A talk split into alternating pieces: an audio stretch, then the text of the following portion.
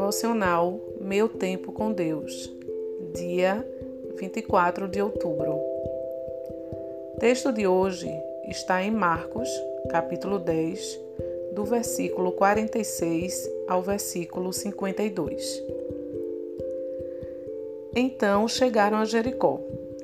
Quando Jesus e seus discípulos, juntamente com uma grande multidão, estavam saindo da cidade, o filho de Timeu, Bartimeu, que era cego, estava sentado à beira do caminho pedindo esmolas.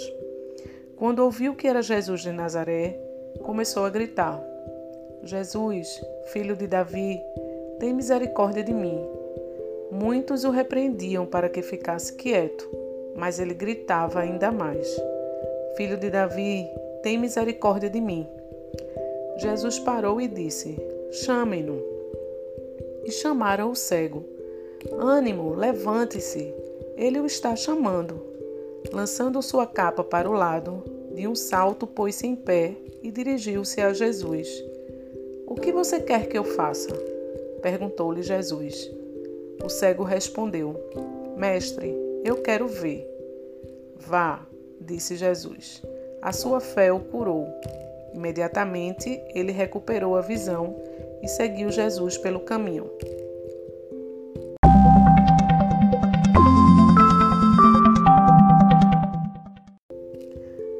Tema de hoje: ative o fluxo.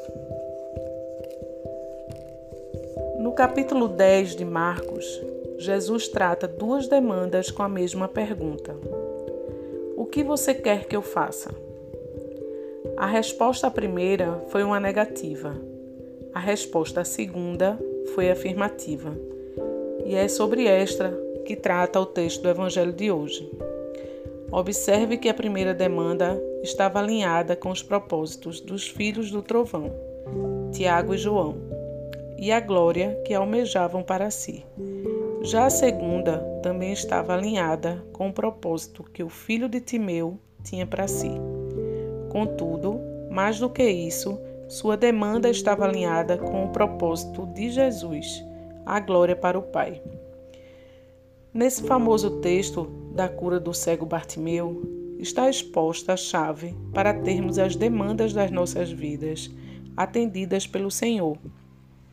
Elas precisam, acima de tudo, atender a demanda de trazer glória para o Pai. Por quê? Porque aquilo que traz glória para nós meramente nos satisfaz, morre conosco, mas aquilo que traz glória para o Pai ativa o fluxo de salvação e vida que alcança muitos, além de nós mesmos. Ative o fluxo. Reflexão do dia. O que hoje quero que o Senhor me faça trazer, acima de tudo, glória ao Pai? Será apenas mais uma necessidade que suprida terminará em mim mesmo? Ou atendida a minha necessidade ativará o fluxo de salvação e vida através e além de mim?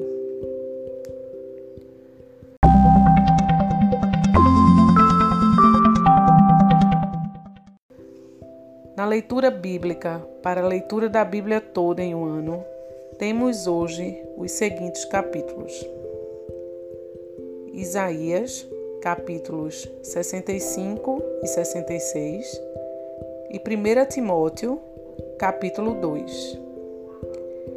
Em Isaías, vemos a previsão sobre o chamado dos gentios ao Evangelho, como também a rejeição dos judeus por sua obstinação e incredulidade a declaração de Isaías em que todos os sacrifícios de sua nação não têm valor aos olhos de Deus, mas são mantidos por ele em abominação. Em Timóteo, temos a confirmação de quão importante e fundamental é a oração. Foi assim na igreja cristã primitiva e deve continuar sendo uma prática constante uma igreja que não ora é uma igreja que não prospera. Não deixem de ler esses capítulos. Compartilhem esse devocional e até a próxima.